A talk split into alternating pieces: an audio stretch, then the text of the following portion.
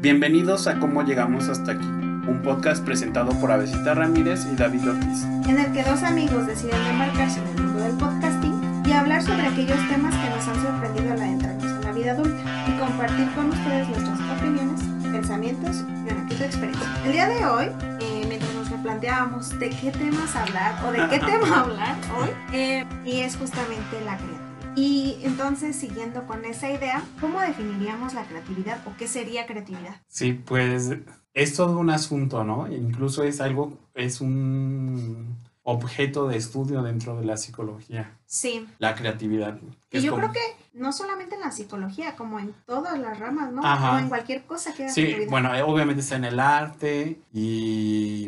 En la gastronomía. Ajá, en este... En cualquier actividad humana, yo creo que Sí. al ser humano implica necesariamente algo novedoso, algo nuevo, ¿no? Piensas, por ejemplo, quién fue la primera persona que se le ocurrió hacer un pastel, Ya sé. ¿no? Y, O sea, y decorarlo co- a ajá, cómo, ¿no? mezclar harina, huevos, este, mantequilla, azúcar y después lo metes a un horno a cierta temperatura Sí, y ¿no? te sale algo esponjoso y delicioso. Ah, Es- ajá, es como una genialidad, ¿no? Ujú. ¿En qué momento surgió eso? ¿no? Sí. Eso creo que es creatividad. También desde el procesamiento del trigo, o sea, una planta, ya después de la, su domesticación, a quien se le ocurre molerla, hacer harina y a partir de ahí hacer Sí, un ¿no? montón de cosas. Sí. O sea, ¿a quién se le ocurrió pintar sus casas? ¿No? sí, sí, como todos estos avances, ¿no? Y bueno, dentro de la psicología, pues es un objeto porque este, se interesa como qué momentos hay en eso que se llama creatividad, qué factores intervienen, qué otros procesos estarían relacionados, la inteligencia, la memoria, el aprendizaje, ¿no? Ujú, Porque siento, bueno, de hecho, pues es como lo que se escucha decir, ¿no? A los artistas, a las personas que tienen que ver con la creatividad, de que la creatividad no es que un día est- estés este, sentado y de la nada te llegue una idea y dices, voy a hacer eso, sino es un proceso Sí, el proceso. que ocurre mientras estás haciendo algo. Ajá, ¿no? Sí, no es que como ya me, se me ocurrió. Sí, por ejemplo, en escritores, ¿no? Que no es como que también ya se sentaron y toda la novela le surgió Sí, en una sentada, ¿no? O sea, es un, hay muchísimo mm, como razonamiento sí, detrás. ¿Qué quieres Ajá. mostrar? Prueba y error, revisiones, rebote con otros escritores, am, lecturas, eso es bien importante. Sí, súper importante. Por ejemplo, nosotros que somos más como del área académica, ¿no? También todo el asunto de cómo crear una tesis, ¿no? O sea, sí. ¿cómo pensaste que ese tema se relacionaba con ese otro, no? Sí, una búsqueda de, de abordar esa pregunta, pero la pregunta no surge mágicamente. Ajá, tampoco. No, sino la pregunta surge porque tienes lecturas, porque te has preguntado cosas a partir de estas lecturas, porque has visto cosas, pero no, no en estado puro, sino en ya con una lectura previa que te dice más o menos, este, te da una ruta, ¿no? Para investigar.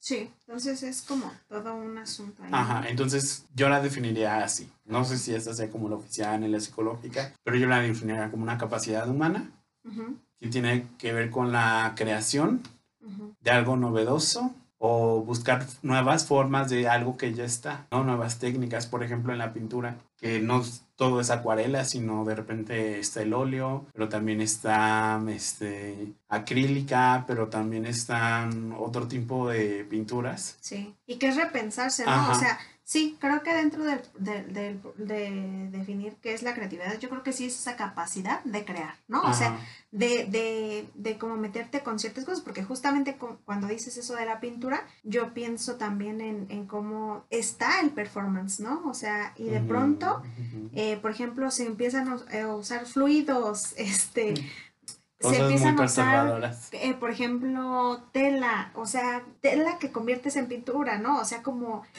como- Sangre. no sé, este, es como, Sí, sí, sí, residuos sí, corporales. o sea, lo que menos te piensas que puedes poner es, ¿no? O sea, y, y está ahí en eso creativo. Entonces, no sé. Que bueno, y alguien más diría que, a- que a lo mejor eso ya es la mierda del artista, pero yo no es- sé, no voy a criticar, no me interesa esa parte. Ajá.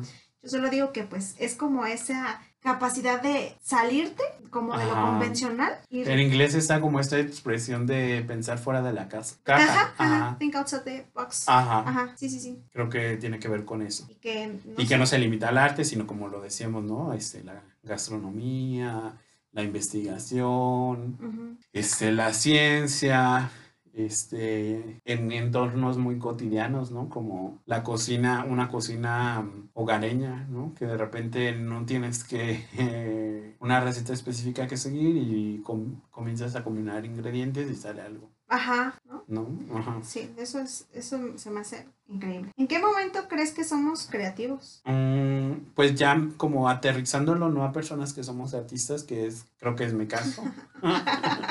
Que es, aquí estamos, Ajá. here we are. ¿Cómo somos? Pues yo creo que en el momento en que mm, intentamos algo nuevo, en cualquier ámbito, mm, personal, con otras personas, relacional, ¿no? Este, creo que nuestros sueños somos muy ¿Creativos? creativos. Sí, es- yo O siempre, sea- sí, yo siempre pienso de dónde sacan ¿De el consciente Ajá. material para inventarse algo nuevo. Sí, recuerden sus sueños, ¿no? Que dices, ¿de Sí. dónde salió esto? Vaya, vaya. Ajá. En otros episodios ahí estábamos hablando, pero Sí, pueden ir a escucharlo. sí. Ajá. Yo creo que yo diría que somos creativos cuando te aventuras a algo. O sea, por ejemplo, no eres em, conocedor en esto, pero quieres aprender, por ejemplo, a hacer un café y vas y buscas, ¿no? Como el proceso. Ok, chido. Pero ya ahora yo quiero ponerle como un sabor extra, ¿no? Y entonces empiezas a combinar algo, ¿no? O con la experiencia de, pues, estás ante un nuevo trabajo. Planteemos un poquito mi historia. Ujú. Eh, yo que entré a trabajar en- a, a una escuela de moda, de pronto como pensar en, ¿y cómo crees que se vería mejor una foto?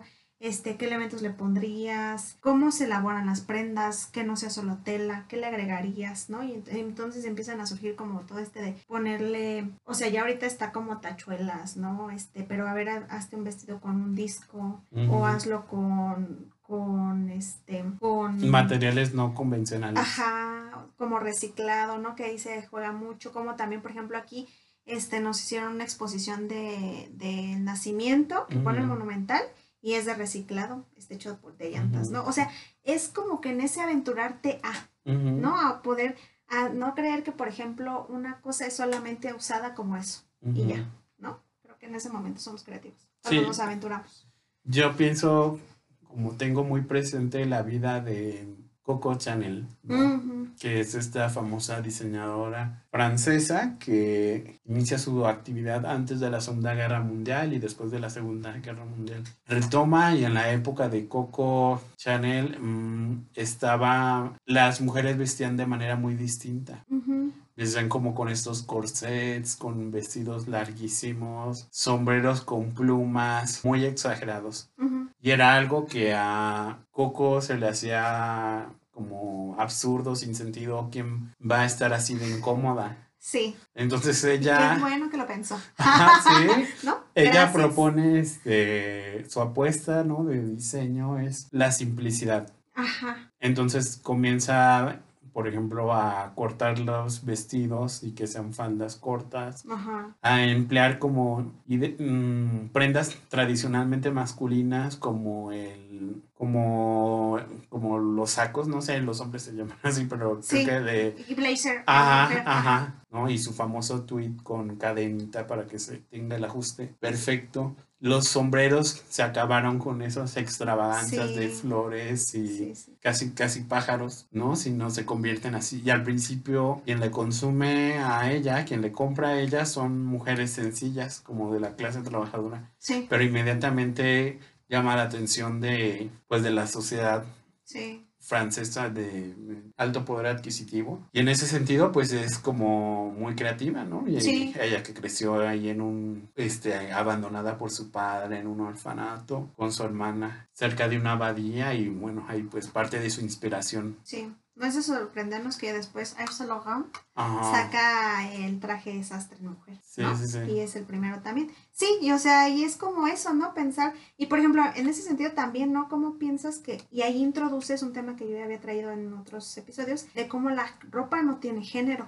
O sea, en sí se había ceñido, ¿no? Como de esto es para, pero como a ellos mismos se replantean, ¿no? Y es constantemente estarte replanteando esas cosas. Ajá, sí, sí, sí. Sí, es, es bien interesante. El maquillaje no solamente en mujeres. Ajá. Ahora lo vemos muy modernamente con Sí, este con Miller y demás. Ay, el Ramírez tan guapo y sensual. Ajá. Sí, Ajá. sí, y en, y en todos los K-beauties que hay, bueno, beauties, ¿no? Que hay beauty artists, Ajá. que hay como este, mm, ay, se me fue su nombre, pero mm, Nikki Tutorials, el otro chico, este... Patrick sí, Sí, Patrick sí. Starr, ajá. Este, y etc, porque no me acuerdo ahorita de los nombres, pero o sea, que, que rompen, ¿no? Como con eso. Y por ejemplo, me gusta cuando, es que hay uno que tiene una barbita que ahorita no logro acordarme de su nombre, pero cómo juegan, ¿no? Con combinar su barba con justamente todo el maquillaje de una mujer, ¿no? Y, Sí, o sea, muy andróginos. Ajá, pero me encanta. Y justamente ahorita que mencionas eso, como ahora con estas nuevas formas y estilos de vida y replanteándonos, la ropa también se vuelve así, ¿no? O sea, Mm. ya no es como, ya no, es- ya no estás esperando a ver a la mujer con la ropa súper ceñida, con vestiditos o con falda, sino por ejemplo las playeras oversize, con pantalones oversize. Eso a mí me sorprende. me sorprende que, no sé, hace unos que... Dos años. Este, ¿Qué será? pues como 2008. Sí, A mí se 10. me hacía impensable y de hecho lo como lo consideraba medio raro este, el uso de tenis blancos, ¿no? Ajá, ajá. Impensable. ¿Y esto? Ajá, y porque eran, de hecho, así eran obligatorios en mis tiempos de la secundaria. Ah, sí, pero eran de que súper horribles. Ajá, sí, sí, sí, todo el mundo, ay, no, los tenis. O sea, también qué ridículo. Es un ratito, ¿no? Que Sí. estás en la escuela. Pero los odiábamos. Ajá. Y actualmente es como, es súper común, ¿no? Es lo más consumido. Ajá, consumido tenis blancos, incluso hubo un momento en que no solo eran lo más consumido, sino como que estaba, no sé, en tendencia, se puede decir. Sí, sí. Ajá, ya ahorita no creo, pero está, o sea, es como súper normal. Pero sí, bueno, más o menos todavía sigue siendo. O sea, ya, por ejemplo, pensemos en que son Converse, pero, o son Vans, ¿no? O son como de cierta marca. No voy a decir más porque. pero, por ejemplo, o sea, sí como incluso ya se juega con esto formal informal, ¿no?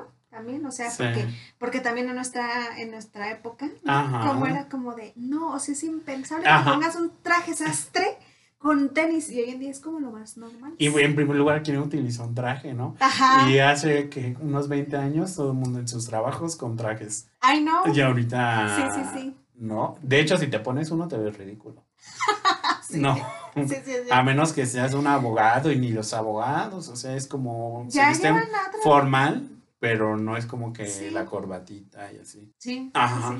Tienes toda la razón. Que a mí me hizo recordar eh, que hace poco que me titulé, mm, una de mis tías, ¿no? Y ella sí me dijo como de, pues a ver, hay que pensar qué te vas a poner para la titulación. Y yo, ah, no te preocupes, yo lo tengo resuelto, es un vestido. Eh, muy bonito, por cierto. Y, Me ya, encantó. y me dijo, amarillo.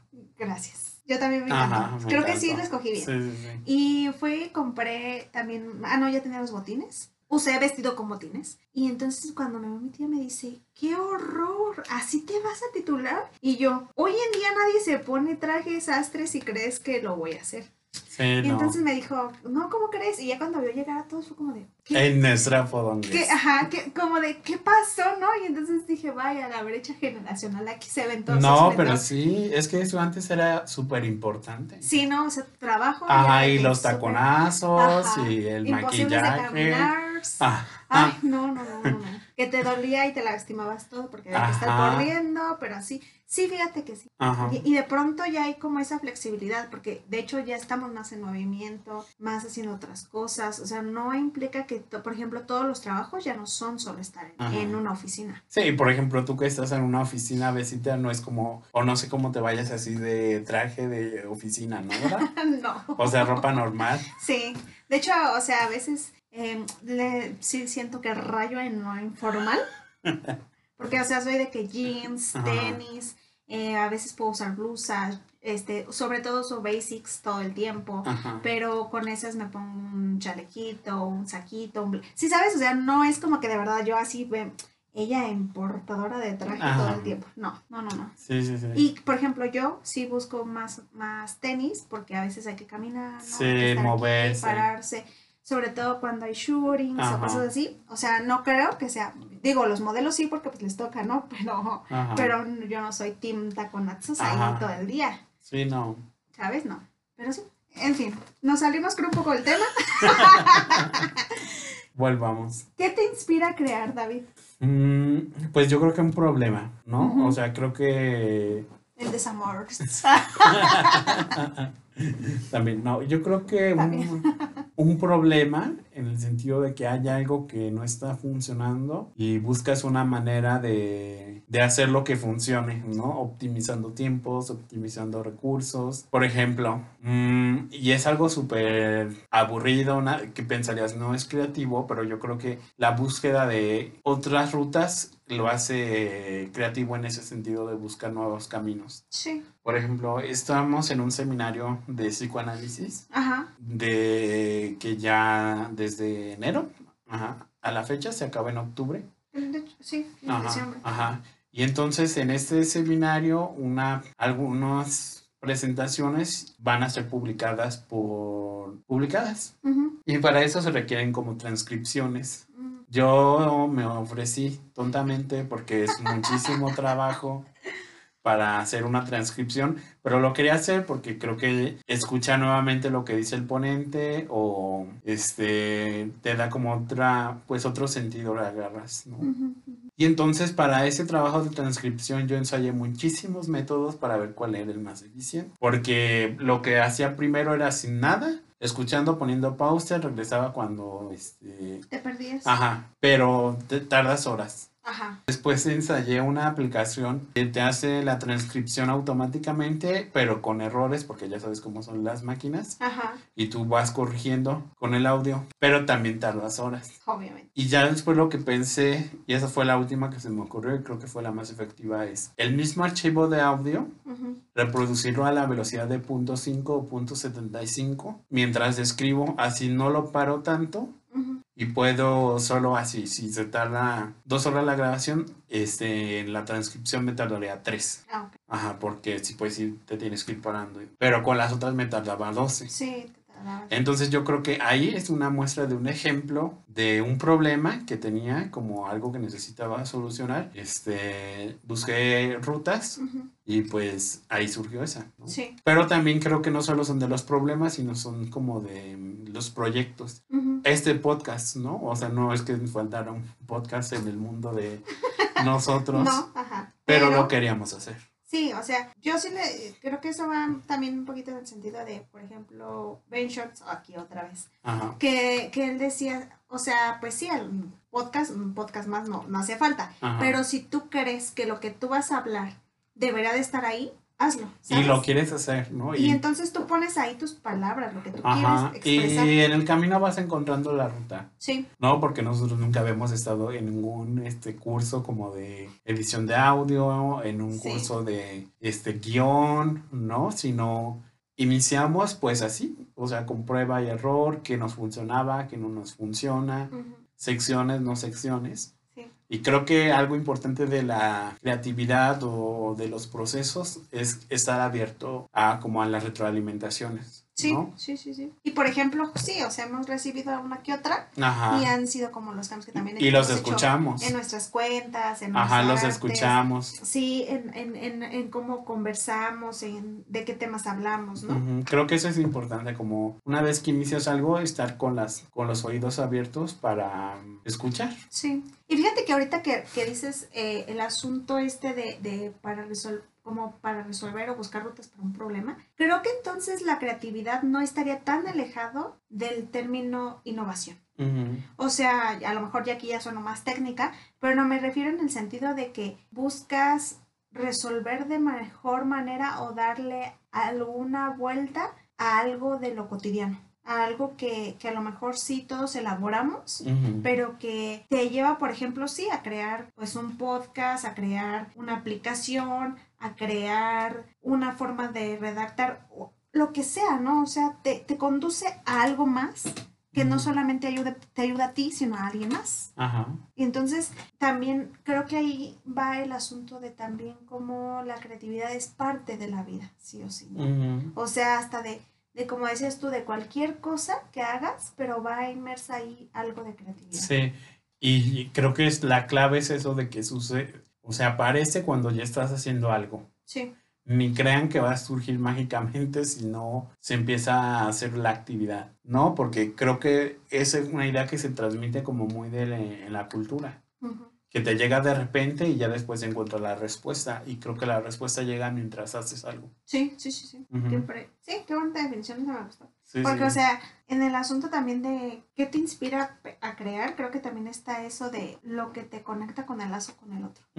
O sea, que de pronto, mm, por ejemplo, en el caso de la transcripción, eh, son tus ganas de que eso sea realmente compartido con alguien más, ¿no? sí, o sí, sea, que se ha leído. que sea, sí, y entonces creo que ahí también está padre, ¿no? Te inspira ese tema que es de tu interés, eso a que quieres resolver, eso que quieres darle como una vuelta, ¿no? Un, un nuevo perspectiva o un giro, y de pronto lo muestras, ¿no? O sea, creo que se me hace padre. Eh, ¿qué, ¿Qué personas consideras creativas? Pues es como una, obviamente, es que los artistas ya sabemos, todos son creativos, ¿no? Pero trayéndolo como al, mu- al mundo, a lo más cotidiano. Sí. Yo, por ejemplo, a mí me encanta Martha Stewart. Que estuvo presa por unas, no declarar algo de dinero, pero la amo. En el sentido de que el, el imperio que construyó, ¿no? Con, Sí. con sus recetas de cocina, con la decoración de la casa, como muy hogareña. A mí me gusta mucho Martha Stewart. Ujú. Entonces, este, pues diría Martha Stewart, diría, este, ya muerta, pues Coco Chanel, ¿no? Este, mm, pero los escritores también obviamente son muy creativos, crean mundos de la nada, personajes, ¿no? Ya sé. Pero quiero no, quiero no decir como eso. Ah, bueno, ajá. ¿No? O sea, Ajá. y que justamente ella a través de su divorcio, ¿no? Ajá, como, sí, sí, sí. como crea todas estas maravillas. Y diría. Ujú. Sí, sí. Yo creo que qué personas considero creativas. O sea, sí, indudablemente también, como dices tú, eh, yo creo que, por ejemplo, los archivistas. O sea, voy a sonar súper común, pero, o sea, es que sí, piénsalo en quién se le ocurrió acomodarlos, por ejemplo, los archivos de una oficina, de, por ejemplo, por colores o por, por número de, de, de matrícula. Ujú. O sea, ¿a quién se le ocurre eso? De hecho, es como una carrera, ¿no? La archivonomía. ¿Ah, sí? Ajá. No, que, no sé, pero, o O sea- sea, los archivos históricos y hay un Ah, orden. claro. Pienso en. Mm, hay una película que se llama J. Edgar, Ajá. que es sobre el fundador de, del FBI, que es J. Edgar Hoover. La película está protagonizada por Leonardo DiCaprio. Y bueno, ahí aparecen, o sea, es. Suscrita a ver la película. Está muy padre porque además J. Edgar fue como de los primeros homosexuales este, con gran poder. Ujú. Y obviamente eso nunca salió como A la luz. a la luz, pero todo el mundo lo sabía. Y entonces chantajeaba a todos los demás para que no lo dijeran, eh, descubriendo sus secretos con- y la amenaza de que los revelarían. Pero bueno, él creo que fue según la película. O sea, es una información que no tengo confirmada, pero según la película. pero tampoco tengo dudas. Ajá, él creó este, este sistema de clasificación de bibliotecas que hasta la fecha es este Utilizado. utilizado, ¿no? Por ejemplo, la Universidad Michoacana se utiliza. Ajá. Porque antes, en la biblioteca del Congreso de Estados Unidos, buscar una obra te podías tardar dos semanas, tres semanas y no la encontrabas, porque eran libros y libros y libros. Entonces, con este sistema la puedes encontrar así, porque te dice el pasillo, el año, ya ves, todos esos números que están Sí, ahí sí, anotados, tienen un porqué. Sí. Entonces, pues sí, es un... Es, ¿Sí? ahí hubo una creación Sí, o sea, por eso te digo, para ordenar eso. para mí los archivistas se me hacen como súper increíbles. Por ejemplo, todas estas personas que también les encanta hacer el, ¿cómo se llama? El de los arreglar los libritos y su agenda y así. Al bullet journal. Ajá, journal. Porque, o sea, ¿qué los inspira a poner ciertas cosas, no? Y cómo acomodarla y así. Y, por ejemplo, que son por seasons, ¿no? Y entonces, por ejemplo, si es otoño, te voy a poner en colores o en gamas de naranjas con no sé qué, y que el otoño y que la fregada. y que- ah, perdón, estaba en verano, ¿verdad? Pero, no, o sea, como todo así. Y luego que si Temático. estamos que si estamos, por ejemplo, en el año nuevo chino, sí lo festejáramos, ¿no? Y entonces todo ese mes, por ejemplo, todo lo del el rojo, el dorado, no sé qué, que, que ciertas estampitas, que no sé qué, se me hace como súper hermoso, o sea, precioso. Y por ejemplo, Maricondo, O sea, Ah, ¿quién sí. le dijo a esa señora que se arreglaban las cosas así? ¿No? Ajá. A mí me encanta porque de alguna manera la creatividad, o sea, sí también está inmersa en, un, en claro, en crear o producir algo, pero también en cómo te ayuda en la vida cotidiana. O sea, en eso, ¿no? Mm. Arreglar la, la cena, en tener bien distribuida la ropa en tu closet y todo, así también, ¿no? Como de primavera, verano, otoño, invierno, y cómo la vas conservando mejor. O sea, incluso porque tienes más cuidado con los tejidos, con ciertas prendas, eh, o, o cómo se mantienen más después de tantos años, ¿no? Y en eso se me hace increíble. O sea, eso se me hace que son personas súper creativas. Sí, sí. Y pues claramente aquellas que terminan desarrollando una aplicación ¿no? que resuelva algo, que nos haga Sí, más fácil la vida. Sí, sí, sí. Porque pues, o sea, ¿quién diría que hoy pediríamos comida desde cualquier aplicación que quieras? Uber Eats. Ajá, no quería decirla, pero ajá. Ajá. No, o sea, ¿quién diría? ¿No? Sí, o las citas, ¿no? Y Tinder. Sí, Tinder. o sea, creo que de alguna manera eso es ser creativo. Sí, sí, sí. Y entonces eso me encanta. Bueno, ¿qué te parece si ya para, para ir cerrando con este episodio. ¿por qué no hablamos o decimos algunas recomendaciones? Sí, este, pues a mí me gustaría esa película que comenté de Coco Chanel, Ajá. que se llama, creo que Coco Before Chanel. Mm, Este, la protagoniza Audrey, ajá, Tutu, que es la actriz que protagoniza a Amelie. Y pues veanla, es la biografía de Coco. Está muy padre. Se la recomiendo, déjeme. Es una película de 2009. ujú. Y este no tiene tan buenas críticas, pero a mí sí me gustó. Este, la directora es Anne Fontaine, Anne Fontaine, y pues ya, súper recomendada. Ok. Yo también solo tengo una recomendación para esta, esta em, episodio y es Moody. Esta es una película que sale en el 2016, donde sale esta actriz Sally Hop- Hawkins. A lo mejor la recuerdan de La forma del agua. Mm, Este. ¿La muda? Sí, la muda. sí, sí, la muda, fíjate, David. Ajá.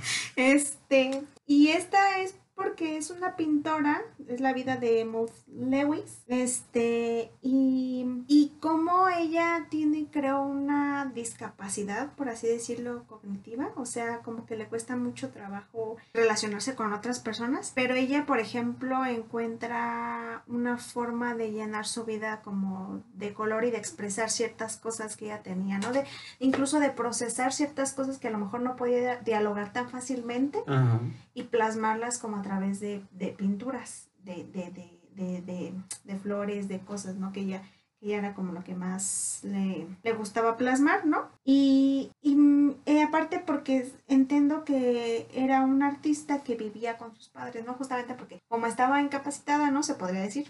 Este, como que siempre estaban ahí sobre ella y ella lo que quería era como un espacio, ¿no? Entonces ella como que también se revela y dice pues como pues voy a salir adelante, no me importa cómo y no sé cómo, tampoco lo voy a hacer, ¿no? No tengo pruebas, pero tampoco Ujú. tengo dudas.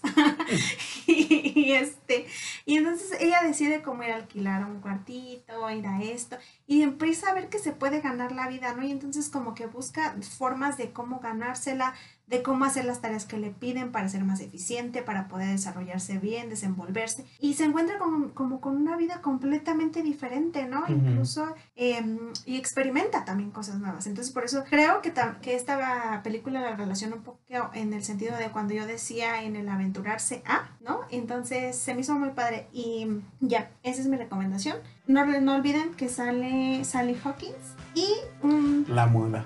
La moda, la moda segunda vez. Y la verdad es que sí la recomiendo. Muy, muy bonita esa película.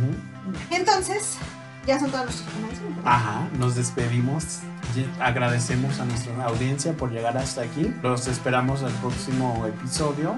Sí. Recuerden que compartan este capítulo si les gustó en todas sus redes sociales, ya sea Facebook, Instagram, Twitter, mm, no sé qué más tengan, pero en todo MySpace, High Five. WhatsApp en estados.